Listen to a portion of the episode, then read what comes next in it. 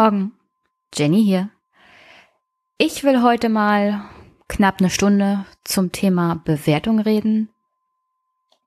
Und ich dachte mir, redest du mal über die Bewertung von Grundstücken? Genauer gesagt über das Bewertungsgesetz, das aktuell noch gilt, aber im Begriff ist, reformiert zu werden, obwohl Reform würde ich es nicht richtig nennen, aber dazu später. Auf alle Fälle wäre es doch mal interessant, so einen allgemeinen Überblick zu geben. Wie bewerten wir in Deutschland momentan Grundstücke? Oder genauer gesagt, ich kann höchstens einen Überblick darüber geben, wie wir in den neuen Bundesländern Einheitswerte feststellen, die die Grundlage sind am Ende für die Erhebung der Grundsteuer. Denn tatsächlich gibt es in Deutschland zwei verschiedene Bewertungsgrundlagen. Also die von 1964 und die von 1935. 64 gilt im Westen der Republik, in den alten Bundesländern. Und die Werte von 1935 gelten im Osten der Republik, in den neuen Bundesländern. Die Grundlage dafür ist die letztmalig durchgeführte Hauptfeststellung. Eine Hauptfeststellung ist laut Bewertungsgesetz alle sieben Jahre durchzuführen, was im Großen und Ganzen, das habe ich glaube ich schon mal erwähnt, eine riesige Inventur ist, um festzustellen, wie sind denn die tatsächlichen Werte von Mietwohnen, von Mietwohnungen, also zu welchen Werten werden Wohnungen verbietet oder welche Werte werden angesetzt, wenn man zum Beispiel ein Haus baut, also die Herstellung eines Hauses, was kostet das und das muss ermittelt werden, weil wir in Deutschland uns dazu entschieden haben, nicht nur den Grund und Boden zu bewerten, sondern auch alles das, was darauf steht. Und weil es ja gegen das Grundgesetz verstoßen würde, nicht regelmäßig zu ermitteln, welche Wertveränderungen denn so stattgefunden haben, weil das Böse an Häusern ist ja, dass sie Wert verlieren. Du musst Geld investieren, um dafür zu sorgen, dass das Gebäude in einem einigermaßen bewohnbaren Zustand bleibt. Der Bau von Häusern mit der Zeit wird auch teurer, weil sich die Annehmlichkeiten, die man so erwartet, verändern. Zum Beispiel 1935 wurden tatsächlich noch Häuser gebaut, die keine Toiletten innen drin hatten, sondern da gab es nur Plumpsklos. Was zu einer ganz witzigen Sache führt heutzutage. Es gibt nämlich theoretisch die Möglichkeit, weniger Geld pro Kubikmeter eines Einfamilienhauses anzusetzen, und zwar genau 20 D-Mark.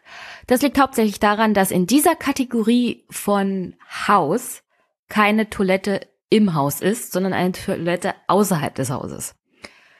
Das ist natürlich nicht mehr der Normalfall, weswegen die meisten Einfamilienhäuser heutzutage mit 24 Mark pro Kubikmeter, also das erkläre ich nachher noch, bewertet werden. Aber ja, 1935 war es tatsächlich der Normalfall, dass man keine funktionierende Toilette mit entsprechender Kanalisation hatte, sondern dass man einfach nur ein Plumpsklo hatte, weswegen der Wert eines Einfamilienhauses anders angesetzt wurde als heutzutage. Und damit komme ich zurück auf meine ursprünglichen Gedanken, nämlich der Wert von Gebäuden verändert sich. Die Anforderungen an Gebäude verändern sich. Und das wird aber tatsächlich überhaupt nicht mehr berücksichtigt. Aufgrund der Tatsache, dass, wie gesagt, Neu in den neuen Bundesländern die letzte Hauptfeststellung einfach im letzten Jahrhundert stattfand. Um ehrlich zu sein, sogar im letzten Jahrtausend. Und für die alten Bundesländern ist es nicht groß anders, denn 1964, machen wir uns nichts vor, ist auch schon eine ganze Weile her. Also, was genau ist ein Einheitswert? Also der Einheitswert ist ein Wert für unbebaute und bebaute Grundstücke und grundstücksgleiche Rechte, die auf einem bestimmten Stichtag in einem gesetzlich geregelten standardisierten Verfahren festgestellt wird und für Steuern, Gebühren, Beiträge als Bemessungsgrundlage dient. Denn, das wissen die wenigsten, die nicht privat persönlich damit zu tun haben, der Einheitswert und daraus folgt dann der Grundsteuermessbetrag auf den dann die Grundsteuer festgelegt wird. Dieser Grundsteuermessbetrag gilt auch als Grundlage für verschiedene Abgaben, unter anderem Abwasser und also wirklich alles Mögliche, was die Gemeinde noch erheben kann. Und deswegen finde ich es immer ganz lustig, wenn Steuerpflichtige kommen und sagen, ich habe hier einen Abgabenbescheid von der Gemeinde bekommen bezüglich meiner Abwasserabgaben. Und dann kann ich nur sagen, ja, schön. Aber wirklich, wenn es um die Abgaben geht, wir sind dafür nicht zuständig als Finanzamt. Aber diese Zuständigkeit kann ich ja dann später nochmal erklären. Zurück zu dem Einheitswert. Gesetzlich geregelt ist eigentlich dann im Großen und Ganzen in Paragraph 19 Bewertungsgesetz, dass Einheitswerte für wirtschaftliche Einheiten gesondert festgelegt werden oder festgestellt bzw. ermittelt. Im Großen und Ganzen ist in Paragraph 19 Bewertungsgesetz geregelt, dass für inländischen Grundbesitz ein Einheitswert festgestellt wird. Und zwar für Grundstücke, Geschäftsgrundstücke sowie Land- und Forstwirtschaftliches Vermögen. Es gab auch mal Betriebsgrundstücke, die existieren aber nicht mehr. Es gibt noch Fälle, in dem ich auf solche Betriebsgrundstücke stoße.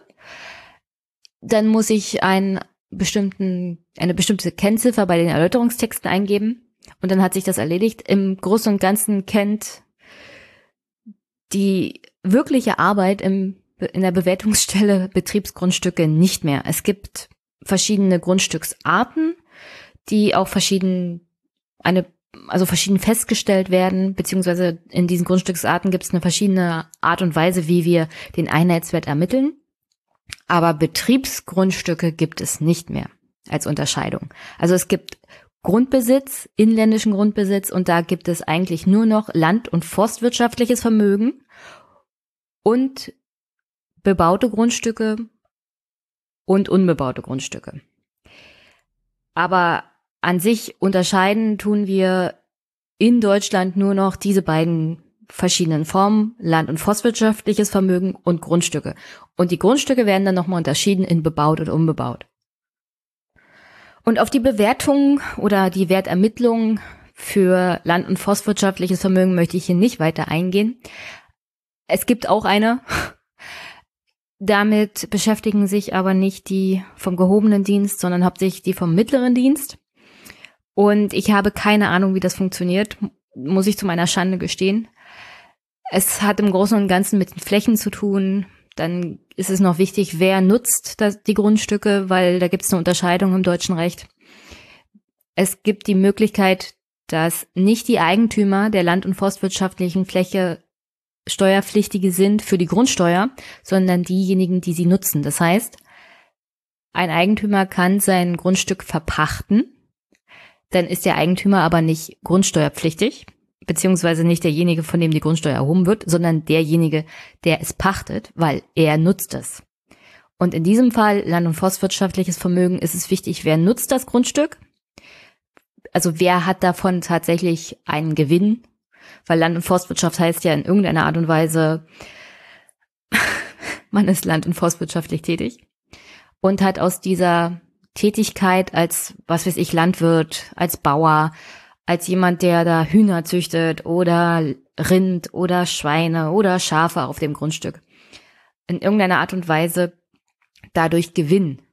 Und da er das land- und forstwirtschaftlich nutzt, das Grundstück, im Rahmen seiner Tätigkeit als Landwirt, ist er dann auch verpflichtet, die Grundsteuer A zu bezahlen. Aber wie gesagt, die Ermittlung des Ersatzwirtschaftswertes ist nicht so mein Steckenpferd. Und deswegen überspringe ich den Part einfach mal. Es ist auch nicht der wichtige Part bei der Reform der Grundsteuer, weil geklagt wurde ja für bebaute, unbebaute Grundstücke und die Tatsache, dass hier die Verkehrswerte einfach nicht mehr der, der normalen, naja, Verkehrswert entsprechen.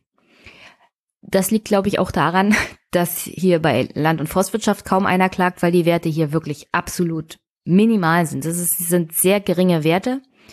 Der Ersatzwirtschaftswert ist wirklich sehr, sehr gering.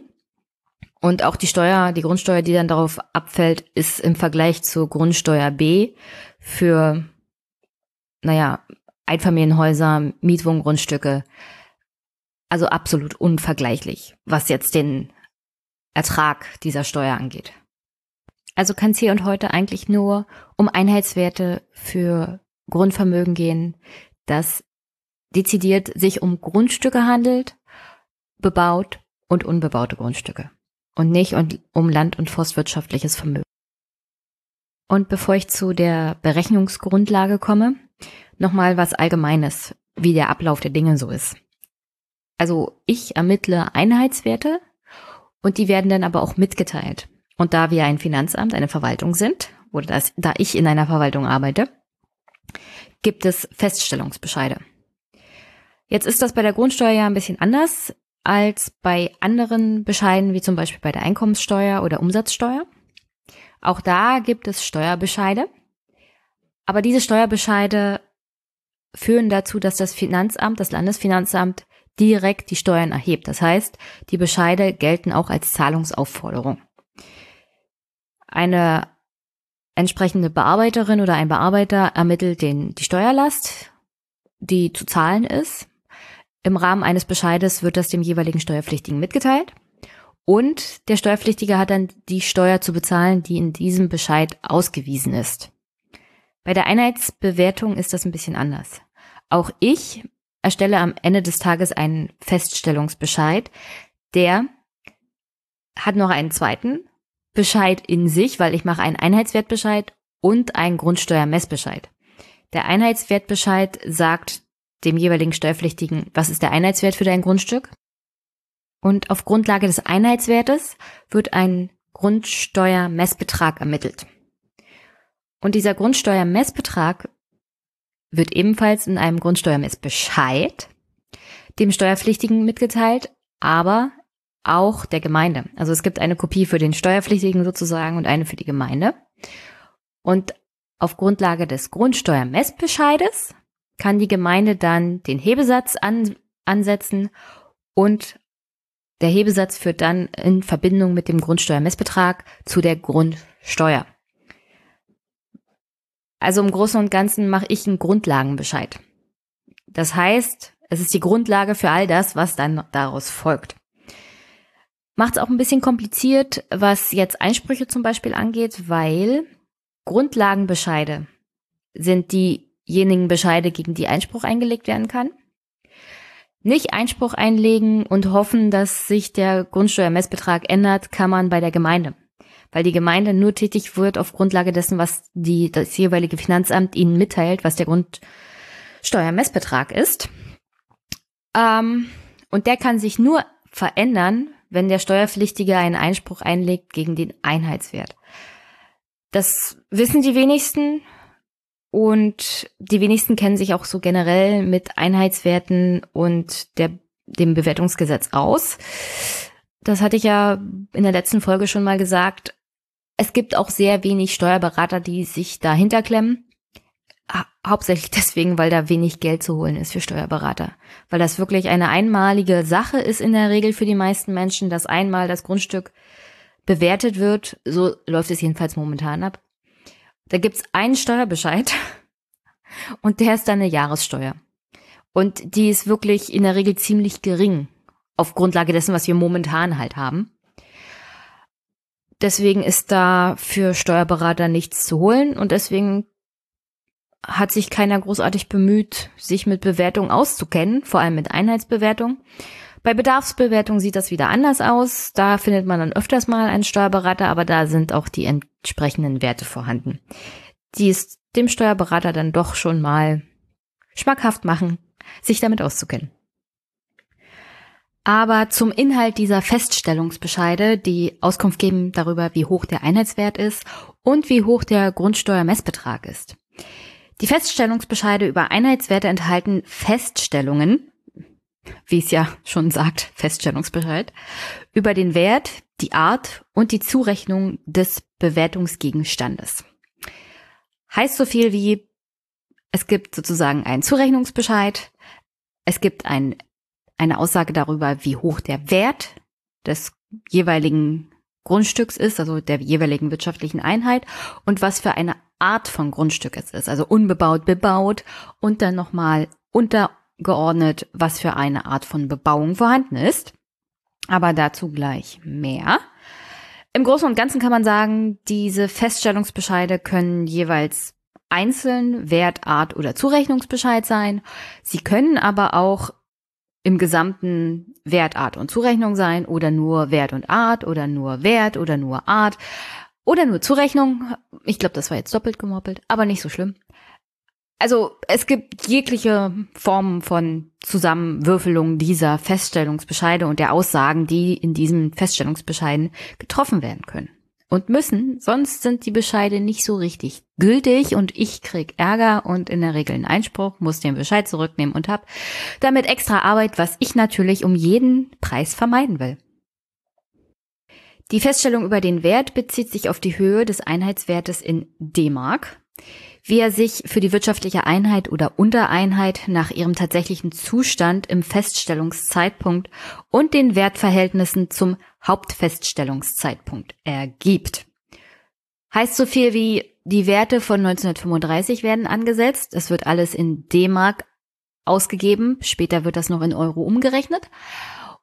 Und es geht um die tatsächlichen Verhältnisse zu, zu, dem Zeitpunkt, in dem ich den Einheitswert ermittle. Das heißt so viel wie hatte ich vorher einen, ein unbebautes Grundstück und jetzt ist es auf einmal bebaut, dann ist es ja logisch, dass sich der Wert des Grundstücks verändert, weil in der Bewertung momentan herangezogen wird der Wert des Grundstückes, aber auch die Wertlage der Bebauung. Und wenn ein unbebautes Grundstück auf einmal bebaut wird, verändert sich logischerweise der Wert.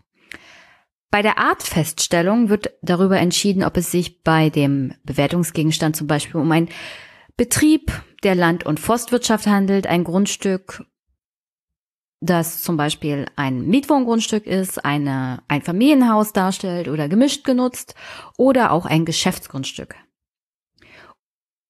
Und durch die Feststellung über die Zurechnung eines Bewertungsgegenstandes wird ermittelt bzw. dem Steuerpflichtigen und der Gemeinde mitgeteilt, wem der Bewertungsgegenstand steuerlich zuzurechnen ist wer die Steuererklärung abgegeben hat, an wen der Einheitswertbescheid zu erteilen ist und wer daher auch die steuerlichen Folgen aus der Zurechnung zu tragen hat. Die Zurechnung kann an bürgerlich-rechtlichen oder an den wirtschaftlichen Eigentümer erfolgen. Auch da gibt es Unterscheidungen, da gehe ich jetzt aber nicht näher drauf ein. In der Regel gibt es einen bürgerlich-rechtlichen Eigentümer. Das heißt, wer das Grundstück kauft und bezahlt hat und wenn der Vertrag, den man mit dem Verkäufer gemacht hat und nachdem man auch beim Notar war, nicht zurückgenommen wird, dann ist man sozusagen der rechtliche Eigentümer nach BGB, also bürgerliches Gesetzbuch. Und danach agiere ich in der Regel. Das sind so ungefähr 99,9 Prozent aller Fälle, die ich beim Thema Zurechnung auf dem Tisch habe, was das Eigentum angeht. Wirtschaftliches Eigentum kommt eher selten vor. Und wie gesagt, beim Thema landwirtschaftlich, äh, landwirtschaftliche und forstwirtschaftliche Grundstücke, wo wir auf Nutzung abstellen, das ist jetzt hier erstmal nicht so wichtig. Ich hatte ja gesagt, wir, also ich, bewerte nach den Werten, die bei dem letzten Hauptfeststellungszeitpunkt ermittelt wurden. Das war der 1.1.1935 und wie ihr euch vielleicht vorstellen könnt, gab es damals keine Euros. Es gab auch keine D-Mark, es gab Reichsmark. Das heißt, alle Werte, mit denen ich hantiere, sind eigentlich Reichsmarkwerte. Das wurde dann eins zu eins umgesetzt auf D-Mark und wird jetzt natürlich umgerechnet auf Euro.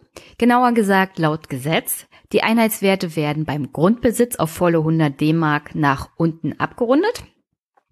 Das führt dazu, dass Einheitswerte von unter 100 D-Mark eigentlich nicht möglich sind.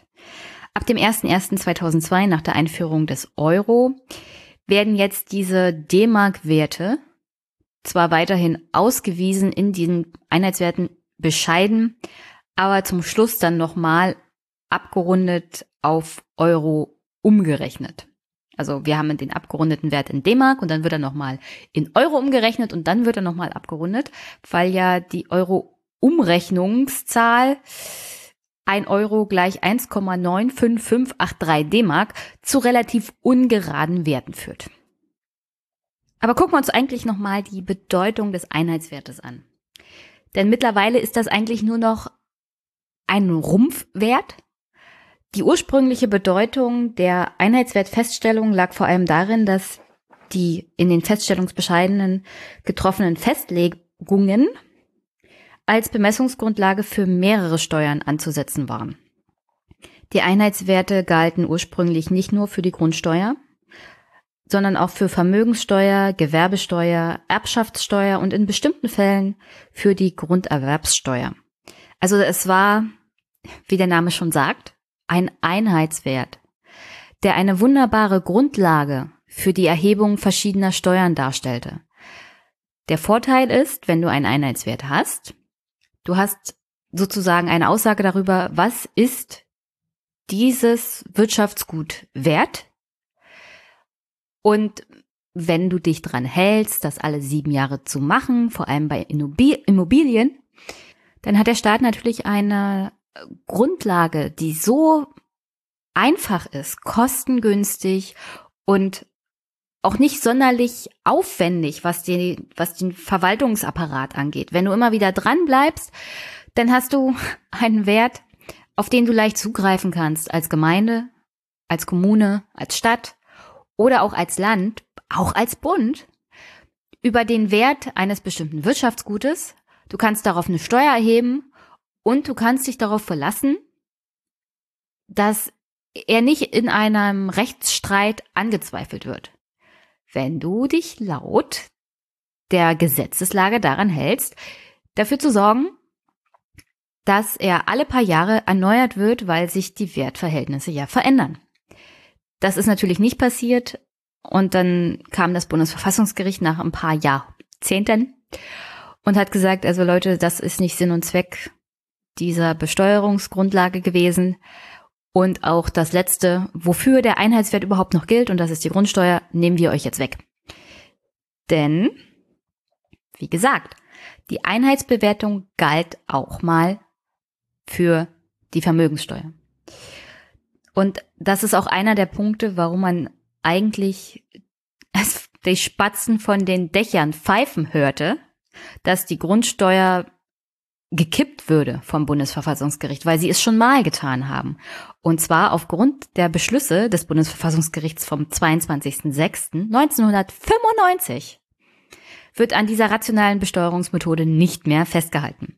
Nach der Entscheidung des Bundesverfassungsgerichts dürfen die Einheitswerte aus dem Hauptfeststellungszeitpunkt 1964 für die Erbschafts- und Schenkungssteuer nur noch bis zum 31.12.1995 die Bemessungsgrundlage bilden. Nach dem Jahressteuergesetz 1997 Artikel 1 werden ab dem 01.01.1996 für die Erbschaftssteuer Bedarfswerte festgestellt. Diese Bedarfswerte gelten ab dem 01.01.1997 auch für die Grunderwerbssteuer. Heißt übersetzt, jemand ging vor das Bundesverfassungsgericht und hat gesagt, die Einheitswerte sind veraltet und das im Rahmen der Vermögensbesteuerung. Das Bundesverfassungsgericht hat gesagt, ja, ihr habt recht, diese Einheitswerte sind zu alt für die Erhebung der Vermögenssteuer. Und damals ging es nur um die Vermögenssteuer. Im Großen und Ganzen dann auch um die Schenkungssteuer, weil das ist ein Gesetz. Und dann natürlich auch für die Grunderwerbssteuer. Und mit der gleichen Begründung haben sie dann natürlich auch die Grundsteuer gekippt, weil die Werte einfach zu alt waren. Weswegen ich mich jetzt mit zwei verschiedenen Bewertungssystemen sozusagen rumschlagen muss. Auf der einen Seite die Einheitsbewertung mit den Uraltwerten für Ostdeutschland 1935 und auf der anderen Seite die Bedarfsbewertung, die sich tatsächlich an Verkehrswerten orientiert, aber auch ziemlich kompliziert ist. Das heißt, wenn wir zum Beispiel sowas wie eine Bodenwertsteuer einführen würden, hätten wir wieder einen einheitlichen Wert, der sich alle paar Jahre verändert, beziehungsweise fast jedes Jahr oder alle zwei Jahre in verschiedenen Bundesländern, aufgrund der Festlegung der jeweiligen Gutachterausschüsse bezüglich der Bodenrichtwerte, also regelmäßig verändert und angehoben wird, beziehungsweise gesenkt, also sich an den tatsächlichen Verhältnissen orientiert. Und damit hätten wir im Finanzamt tatsächlich einen vernünftigen einheitlichen Wert, der dann theoretisch sowohl für die Erbschafts- wie die Schenkungs-, die Grunderwerbssteuer anzusetzen wäre, weil es ist ein einheitlicher Wert, eine einheitliche Grundlage, ein einheitlicher Grundlagenmessbescheid. Und theoretisch, nur theoretisch, könnte man dann natürlich auch die Vermögenssteuer wieder erheben, weil da war auch der Dreh- und Angelpunkt eine fehlende Bemessungsgrundlage mit aktuellen Werten. Das könnte man machen, aber wenn ich mir die aktuelle Diskussion um die Grundsteuer so angucke, die ja jetzt schon zu einer verkappten Vermögenssteuer deklariert wird, dann sehe ich da schwarz. Aber das, weiß nicht, vielleicht kennt ja jemand einen SPDler, der sich mal dahinter klemmen könnte. Ich hab so noch im Hinterkopf, dass die sich mal für die Wiedereinführung oder Wiedererhebung der Vermögenssteuer einsetzen wollten. Aber naja, das ist natürlich wieder ein ganz anderes Feld, liebe SPD. So, dann mal zu den Grundstücken, die ich so bewerte. Man muss wissen, also ich muss wissen, was für Grundstücke habe ich hier eigentlich, welcher Nutzung unterliegen sie, damit ich weiß, welches Bewertungssystem ich ansetze. Also es gibt die unbebauten Grundstücke, es gibt das Jahresrohmietverfahren und es gibt das Sachwertverfahren.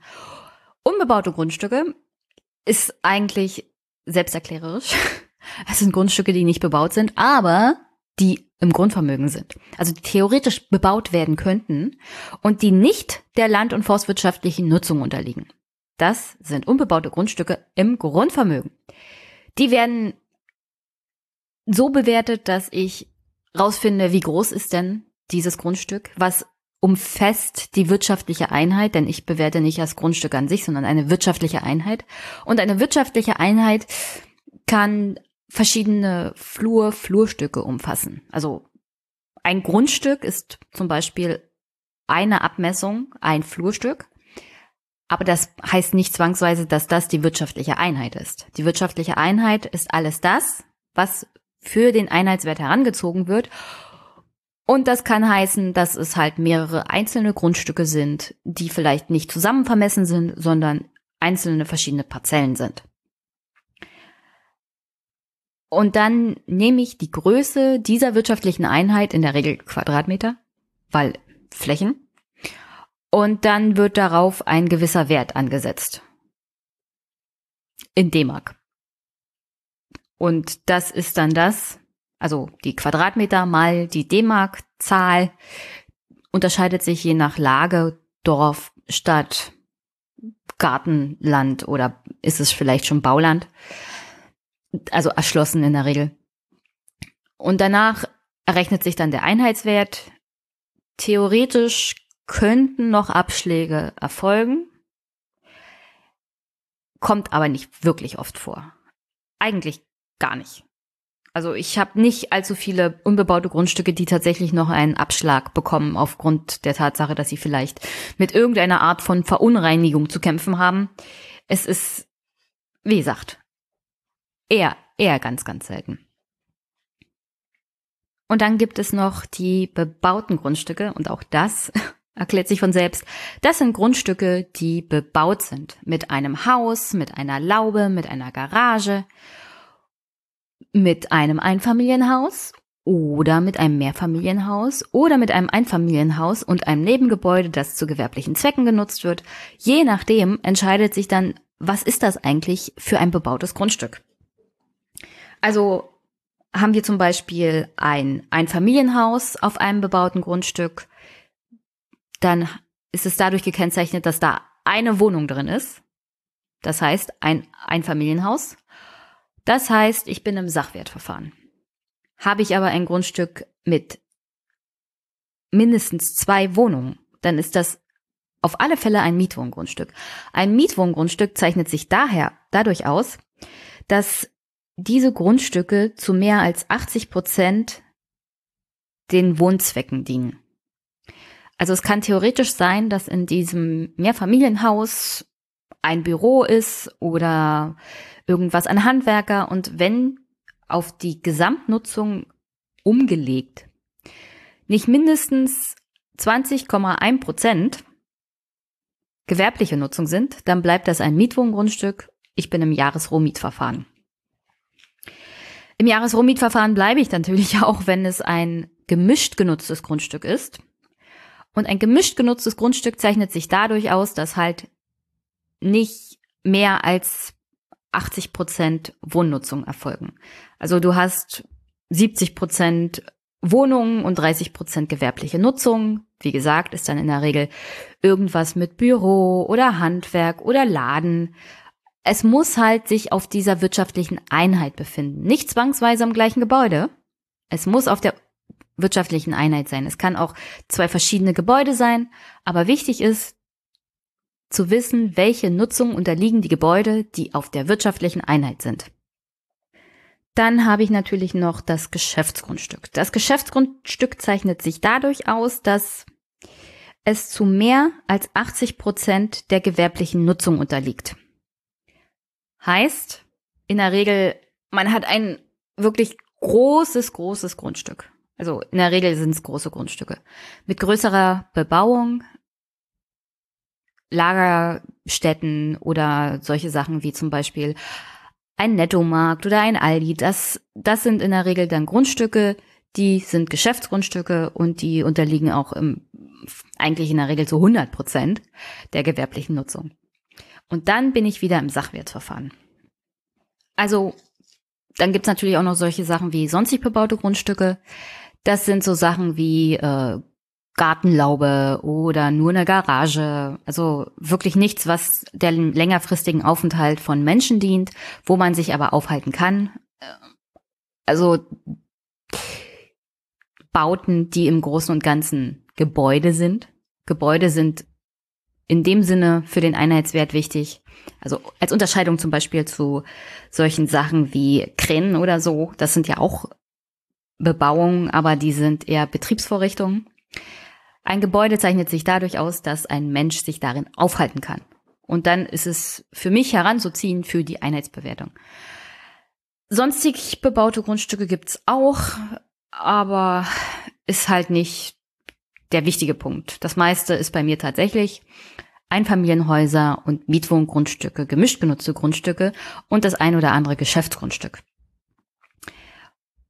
Und nochmal, um zu überschlagen, Sachwertverfahren, ein Familienhaus, sonstig bebaute Grundstücke und Geschäftsgrundstücke, Jahresrohmietverfahren, Mietwohngrundstücke, gemischt genutzte Grundstücke. Ich gehe jetzt aber nicht auf Wert- und Teileigentumsbewertungen ein, weil das ist wirklich was ganz Spezielles, kommt nicht allzu oft vor und ist jetzt zur Verständnis, wie die Einheitsbewertung so im Großen und Ganzen funktioniert, auch nicht so wichtig. Für die Jahresrohmiete zu wissen ist, dass Mietwohngrundstücke und gemischt genutzte Grundstücke mit einem Vielfachen der Jahresrohmiete zu bewerten sind. Also ich ermittle sozusagen die Jahresrohmiete und dann kommt nochmal ein Vervielfältiger drauf und das ergibt am Ende die Jahresrohmiete für zwölf Monate und das wird dann im Großen und Ganzen der Einheitswert. Unter Jahresrohmiete ist in der Regel das Gesamtentgelt zu verstehen, das der Mieter aufwendet, um das jeweilige Grundstück oder die jeweilige Wohnung nutzen zu können. Und sie ergibt sich aus den gesetzlichen Bestimmungen und nach dem zum 1. Januar 1935 festgestellten Hauptfeststellungswerten. Das heißt, in Ostdeutschland in der Regel, naja, also wenn wir jetzt neu bewerten, also wenn jetzt Mietwohngrundstücke gebaut werden, weil es gibt ja auch Einheitswerte, die wurden im Laufe der letzten paar Jahrzehnte mal festgestellt und an den Grundstücken ist nichts weiter passiert, dann werden diese Einheitswerte praktisch nur fortgeschrieben. Aber dazu gleich noch was. Aber theoretisch, wenn ich jetzt ein unbebautes Grundstück habe, da wird ein Mehrfamilienhaus drauf gebaut, dann muss ich Jahresrohmietverfahren anwenden.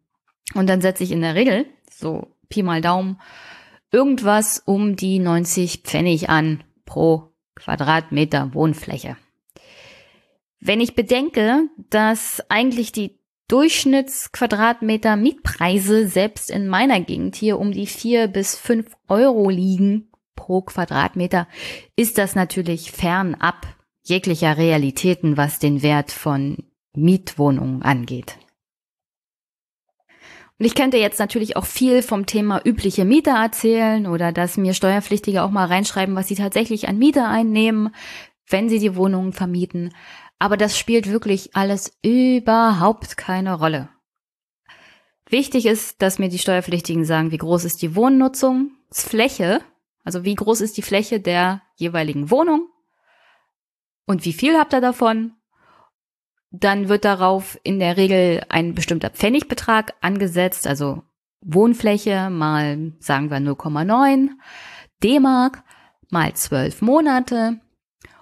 Und das ergibt dann erstmal die theoretische Jahresrohmiete für die jeweilige Wohnung oder die jeweilige wirtschaftliche Einheit, weil ich unterscheide manchmal auch gar nicht zwischen den verschiedenen Wohnungen, weil für mich ist es eine wirtschaftliche Einheit, also mache ich mir nicht die Arbeit, die ganzen Flächen einzeln aufzuführen nach jeweiliger Wohnung, sondern wenn die wirtschaftlichen Verhältnisse ungefähr gleich sind alles zum gleichen Zeitpunkt gebaut und ich nicht noch irgendwie Abstriche machen muss bezüglich vielleicht äh, schlechter baulicher Zustand oder so, dann wird das alles komplett in einer Quadratmeterzahl berechnet. Wie gesagt, Quadratmeterzahl mal 0,9 Pfennig mal 12 Monate, das ist die Jahresrohmiete. Und da dann irgendwann der Gesetzgeber auch dazu gekommen ist, dass diese Jahresrohmiete ja nicht so korrekt sein kann wird auf diese Jahresrohmiete dann noch ein Vervielfältiger gesetzt. Man nimmt also die Jahresrohmiete mal dem jeweiligen Vervielfältiger und das ergibt dann den tatsächlichen im Großen und Ganzen Einheitswert. Aber was ist denn eigentlich ein Vervielfältiger? Also theoretisch soll der Vervielfältiger dafür sorgen, dass zwischen den verschiedenen Regionen in Deutschland eine ungefähre Anpassung der tatsächlichen Verhältnisse erfolgt. Also wenn man einen Vervielfältiger zum Beispiel in Bad Salzuflen hat und einen in Hintertupfingen, dann sollten die theoretisch verschieden sein. Im Großen und Ganzen ist jetzt aber es dazu gekommen, dass sich die Vervielfältiger nur noch dadurch unterscheiden, in welchem Jahr ist denn das Grundstück bebaut worden. Also wie alt ist die jeweilige Bebauung und danach richtet sich welchen Vervielfältiger setze ich hier an? Es geht nicht danach, welche regionalen Unterscheidungen gibt es, damit sich da ungefähr die Ungerechtigkeiten angleichen, sondern es geht im Großen und Ganzen aktuell darum, es gibt ein Baujahr und danach richtet sich dann auch der Vervielfältiger. Gesetzlich vorgeschrieben aktuell ist für alle Nachkriegsbauten, das heißt alle Gebäude, die nach dem 1. Juni 1948 bezugsfertig geworden sind, gilt gemäß 130 Absatz 3 Bewertungsgesetz einheitlich ein Vervielfältiger von 9. Das heißt, Gebäude, die zum Beispiel 1998 gebaut wurden, haben genauso ein Vervielfältiger von 9 wie Gebäude, die im Juli 1948 gebaut wurden. Also könnte man auch sagen, der Vervielfältiger sorgt nicht mehr allzu viel für Gerechtigkeit zwischen den verschiedenen Gebieten. Und ich würde auch stark davon ausgehen, dass ein Gebäude von 1948 jetzt nicht in dem gleichen Zustand ist wie ein Gebäude von 1998. Aber sie haben alle den gleichen Vervielfältiger, und zwar neun. Und um auf unser Beispiel zurückzukommen, Fläche mal Centbeträge mal zwölf Monate Jahresrohmiete mal neun. Und das ist dann im Großen und Ganzen der Einheitswert. Ähm und dann sind die meisten nicht besonders happy, weil der Einheitswert doch in der Regel ziemlich hoch ist. Kommt halt drauf an, auf den jeweiligen Fall. Also, man, also, das stört mich ja auch an der aktuellen Diskussion um die Grundsteuer und die Tatsache, welche Leute sich damit beschäftigen. Die denken alle, das ist super einfach, wir müssen es nur vereinheitlichen und der Computer nimmt uns das alles ab. Aber kein Grundstück ist wie das andere. Und ich habe es so oft gehabt, dass zum Beispiel jemand sagt, aber mein Nachbar hat gerade seinen Grundsteuerbescheid bekommen und der bezahlt ja viel weniger als ich. Wie kann das denn sein? Ich habe die gleiche Bebauung. Jeder Fall ist unterschiedlich. Es ist wie eine kleine Schneeflocke. Wir haben es hier auch mit Steuern zu tun. Und es ist wie bei der Einkommenssteuer. Man kann einen Steuerpflichtigen nicht mit einem anderen vergleichen. Selbst wenn oberflächlich gesehen für den Steuerpflichtigen keine Unterschiede bestehen. Für jemanden, der sich mit den einzelnen Fällen beschäftigt, bestehen Unterschiede. Und daher kommt auch in der Regel, dass sich die Grundsteuern selbst zwischen Grundstücken, die nebeneinander liegen und die theoretisch die gleiche Bebauung und den gleichen Grundfläche haben, was den Grund und Boden angeht, völlig unterscheiden. Du könntest zum Beispiel äußerlich gesehen zwei Einfamilienhäuser haben, die nebeneinander stehen. Aber trotzdem bin ich vielleicht bei dem einen im Sachwertverfahren und bei dem anderen im Jahresrohmietverfahren, weil der Nachbar, ohne dass es äußerlich erkennbar ist und ohne dass es der andere Nachbar weiß, weil es gehört sich einfach auch nicht, dass man solche Sachen zwangsweise wissen muss, zwei Wohnungen hat. Und wenn ich zwei Wohnungen in einem Gebäude habe, das äußerlich wie ein Einfamilienhaus aussieht, aber es kann trotzdem zwei Wohnungen haben, dann bin ich im Jahresrohmietverfahren, weil zwei Wohnungen heißt Mietwohngrundstück, heißt Jahresrohmietverfahren. Und heißt, kann vielleicht ein ganz anderer Einheitswert rauskommen als bei dem Nachbarn. Und deswegen, es ist nicht einfach. Wenn man die Bebauung dazu nimmt, wird es immer kompliziert. Und dann wird es auch immer anstrengend. Und dann kannst du es nicht schnell und einfach und unkompliziert und unbürokratisch haben. Dann wird's halt schwierig. Und dann wird's anstrengend. Und dann wird's in der Regel auch zu vielen, vielen Diskussionen führen. Vor allem mit Steuerpflichtigen. Und das ist auch eine Art von Anstrengung, die bei der aktuellen Gesetzgebung überhaupt nicht beachtet wird. Aber wieso sollte es auch beachtet werden? Das Gesetz wird von Leuten gemacht, die niemals in der Finanzverwaltung gearbeitet haben und schon gar nicht in der Bewertungsstelle. Also ihr habt einen allgemeinen Überblick, wie das Jahresrohmietverfahren funktioniert. Es gibt dann noch das Sachwertverfahren. Das gilt für Einfamilienhäuser, für Geschäftsgrundstücke, für sonstig bebaute Grundstücke. Ja, das war's.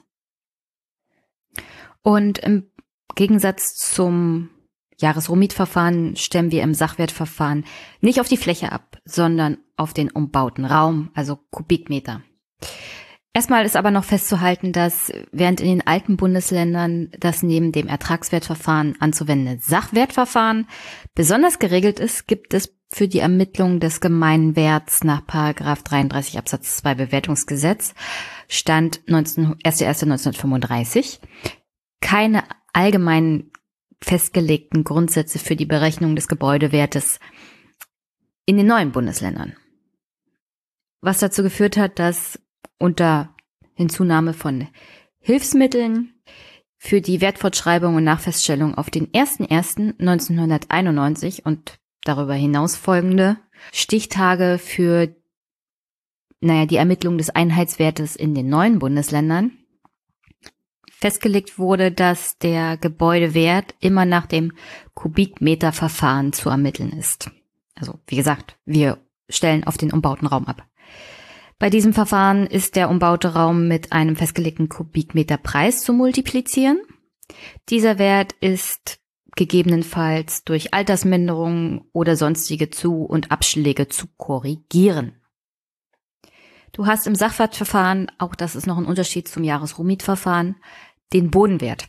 Der Bodenwert ist im Jahresrohmietverfahren in der Regel mit der Jahresrohmiete abgegolten. Es kommt dann darauf an, inwieweit ist die Fläche tatsächlich bebaut, die das jeweilige Grundstück für ein Mietwohngrundstück hat zum Beispiel. Aber wird ein bisschen kompliziert. Deswegen sage ich einfach nur, Jahresrohmietverfahren. In der Regel ist der Bodenwert abgegolten durch die Jahresrohmiete und dann im Rahmen all dessen, was daraus kommt, auch mit dem Einheitswert. Bei dem Sachwertverfahren haben wir aber den Bodenwert zu ermitteln. Das ist Teil im Sachwertverfahren von dem Einheitswert. Der Bodenwert ergibt sich aus Fläche mal Quadratmeterpreis, also wie schon bei unbebauten Grundstücken. Hinzu kommt aber auch noch ein Gebäudewert beim Sachwertverfahren von bebauten Grundstücken. Der Gebäudewert ergibt sich, wie gesagt, aus dem umbauten Raum.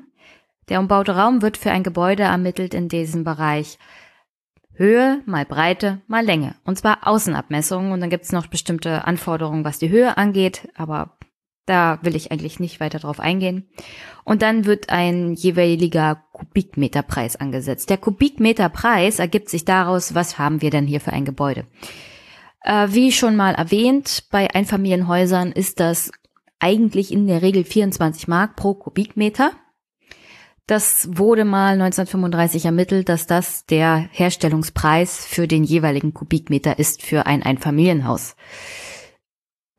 Zu diesem Zeitpunkt war das noch höhere Klasse, weil wenn du damals eine Toilette im Haus hattest, hattest du sozusagen ein Luxushaus.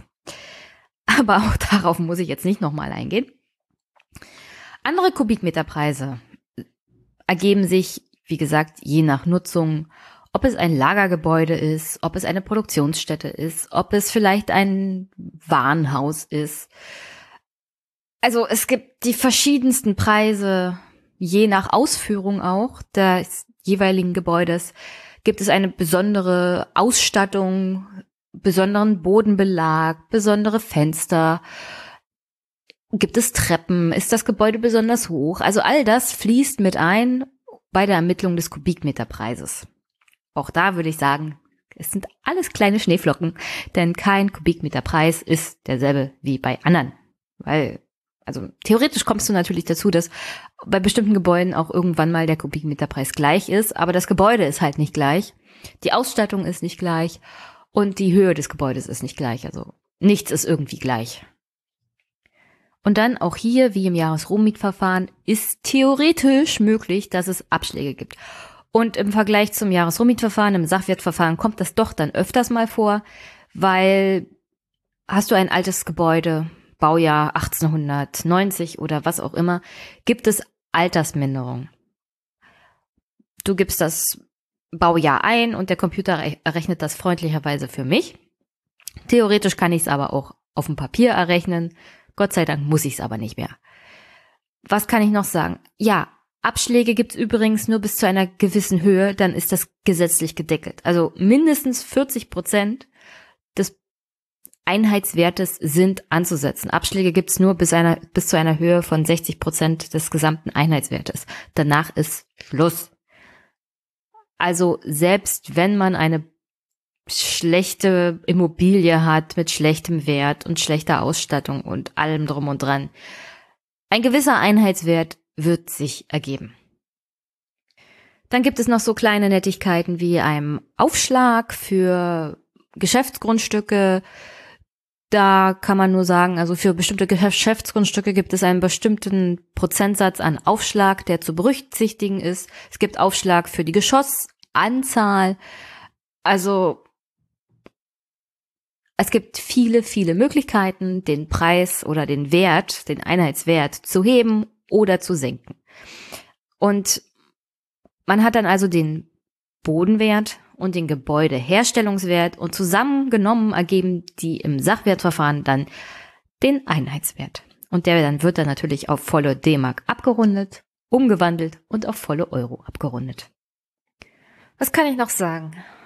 Wann werd ich tätig bei der Einheitsbewertung. Also es gibt, wie ich am Anfang gesagt habe, die Zurechnung, die Wertfortschreibung und die Artfortschreibung. Ich werde tätig, wenn sich die tatsächlichen Verhältnisse des jeweiligen Wirtschaftsgutes beziehungsweise der wirtschaftlichen Einheit verändern. Was kann das sein, wenn sich die tatsächlichen Verhältnisse verändern? Das kann sein, wenn ein unbebautes Grundstück eine Bebauung erhält, dann ändern sich die tatsächlichen Verhältnisse.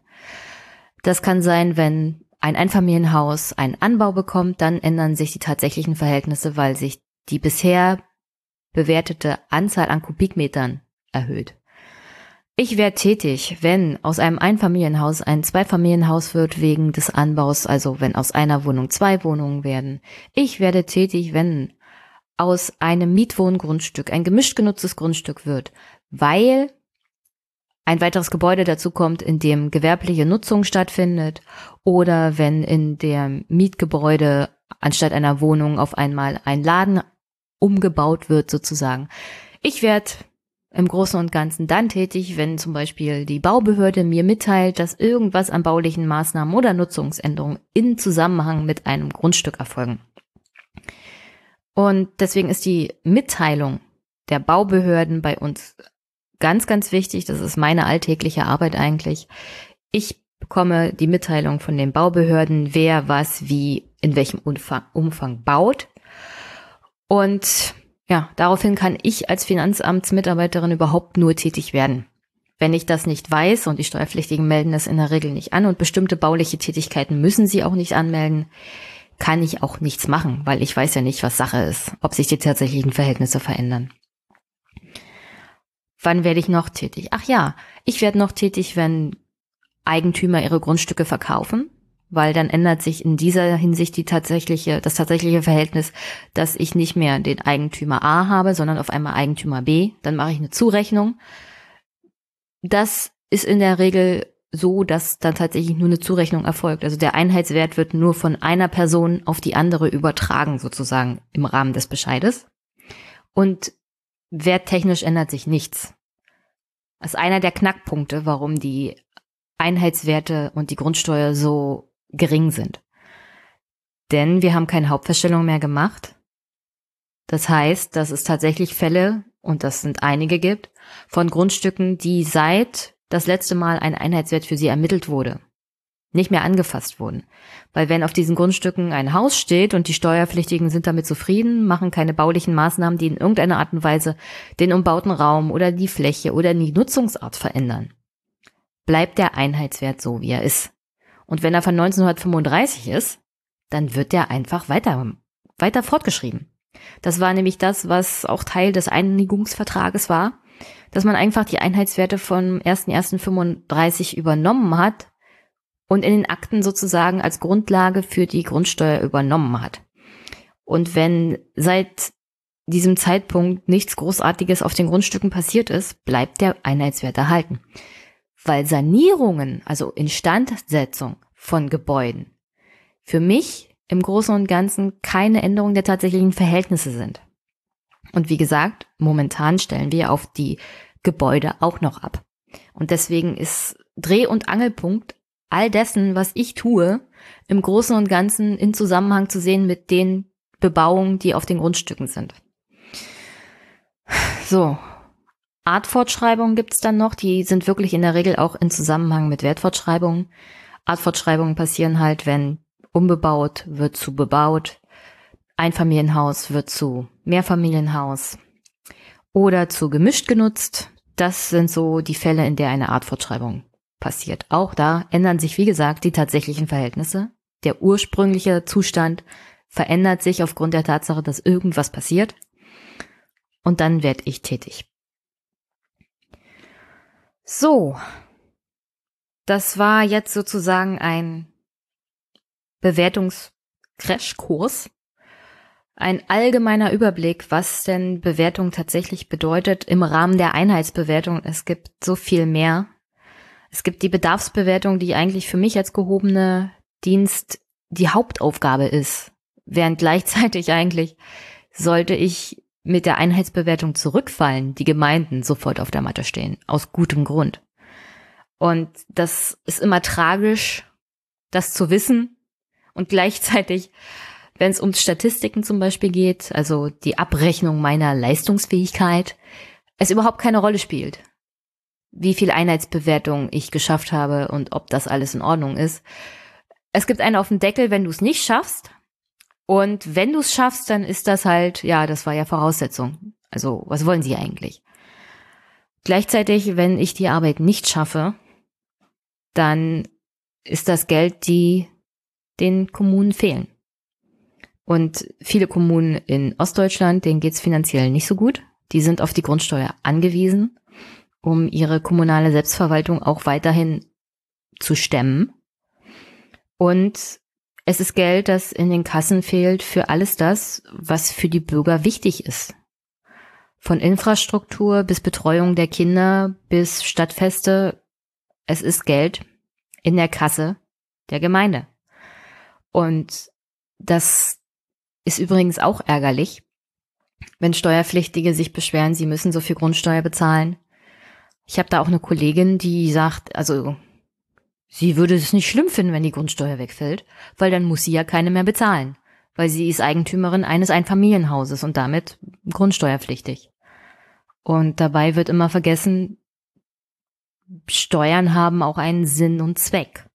Und in diesem Fall fällt die Grundsteuer weg oder kann nicht mehr erhoben werden oder was auch immer.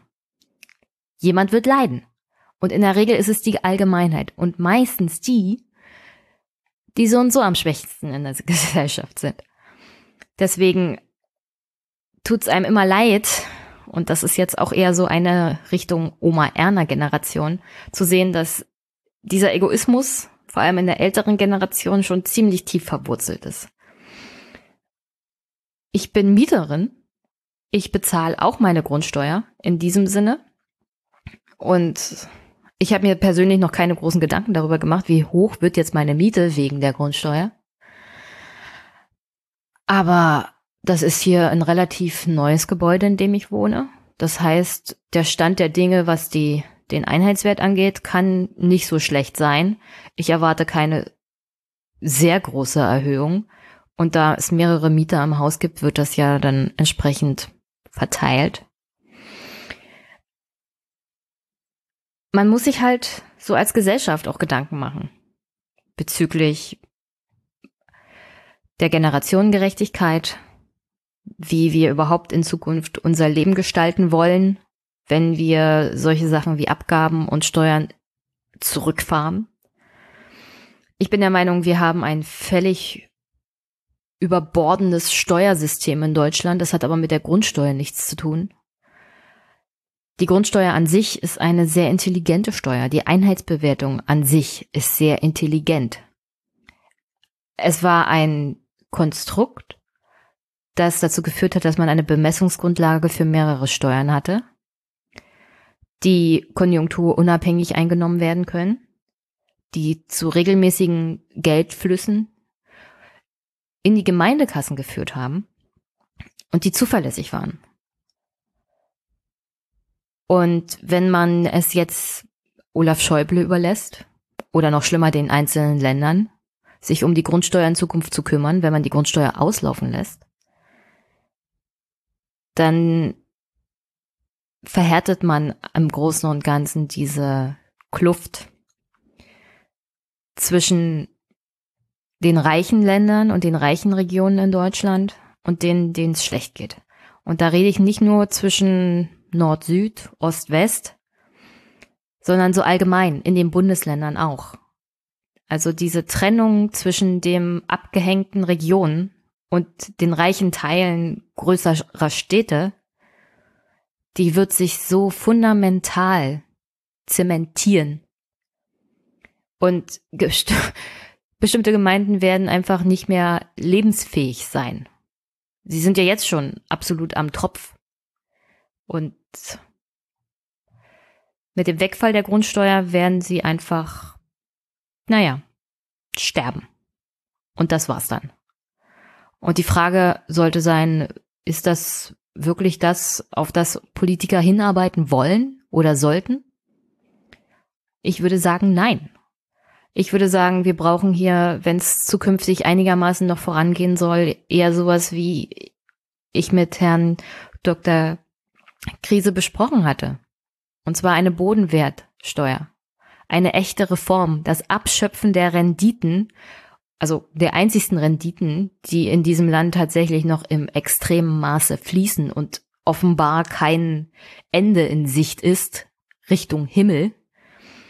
Und das ist alles das, was mit Mieten zu tun hat. Und wenn man das wirklich mal begrenzen will, dann ist diese Bodenwertsteuer, wie Dr. Krise gesagt hat, eigentlich das perfekte Mittel.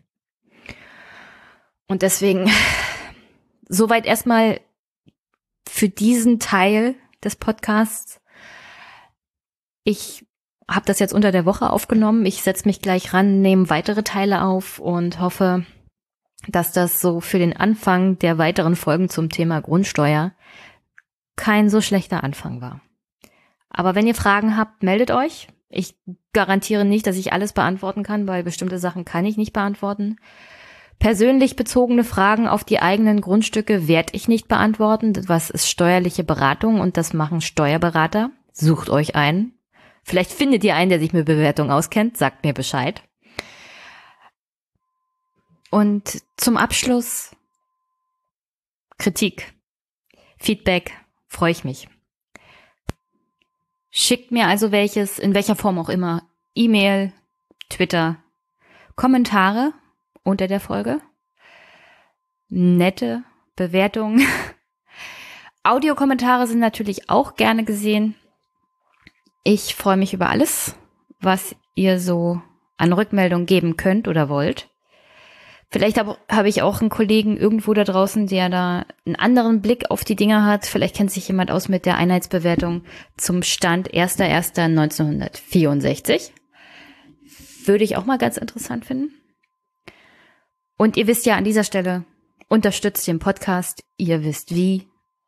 PayPal, Überweisung, Dauerauftrag ist auch ganz toll. Dann kommt ihr in das einmalige Podcast Superpack vom Einmischen Podcast. Kommt ihr auch rein, wenn ihr mir was von meiner Amazon Wunschliste schickt. Also seid kreativ. Go Podcasting gehört dazu. Und ja, ihr wisst, ich wünsche euch einen wunder wunderschönen Start in die Woche. Auch wenn heute Ostermontag ist. Oder gerade weil heute Ostermontag ist. Und ich hatte ja versprochen, an Ostern nicht zu podcasten. Das Versprechen habe ich gehalten. Ich habe diesen Podcast vor Ostern aufgenommen und sozusagen euer Ostergeschenk von Jenny. Und an dieser Stelle wünsche ich euch dann natürlich auch eine wunderschöne Osterwoche, vielleicht einen wunderschönen Urlaub. Und ihr bekommt eine neue Folge zum Thema Grundsteuer nächste Woche am 29. April. Es mag sein, dass zu dem Zeitpunkt sich schon einiges Neues getan hat, aber das kann ich jetzt nicht mehr berücksichtigen. Die Folge ist aufgenommen und auf dem Weg vorgeplant. Nebenbei habe ich noch das ein oder andere Interview in Vorbereitung. Nicht zwangsweise zum Thema Grundsteuer, weil nebenbei haben wir so eine Kleinigkeit wie Kommunal-, Europa- und Landtagswahl hier in der Mache. Und das ist mir dann doch schon ganz wichtig, mal mit dem einen oder anderen Experten auch zu sprechen. Oder Kandidatin oder Kandidaten. Deswegen ist das sozusagen auch auf der Agenda. Aber das Thema Grundsteuer wird jetzt die nächsten Monate intensiv betreut, sozusagen. Und auch Stefan Schulz hat das ja auf der Talk Radio Agenda, weil Rentnerrepublik technisch ist das ja auch sehr interessant, dieses Thema. So, ich brexite hier schon wieder bezüglich meines Podcast-Endes. Ist, glaube ich, auch so eine kleine Macke von mir. Ich wünsche euch eine wunder, wunderschöne Woche. Wir hören uns. Bis bald.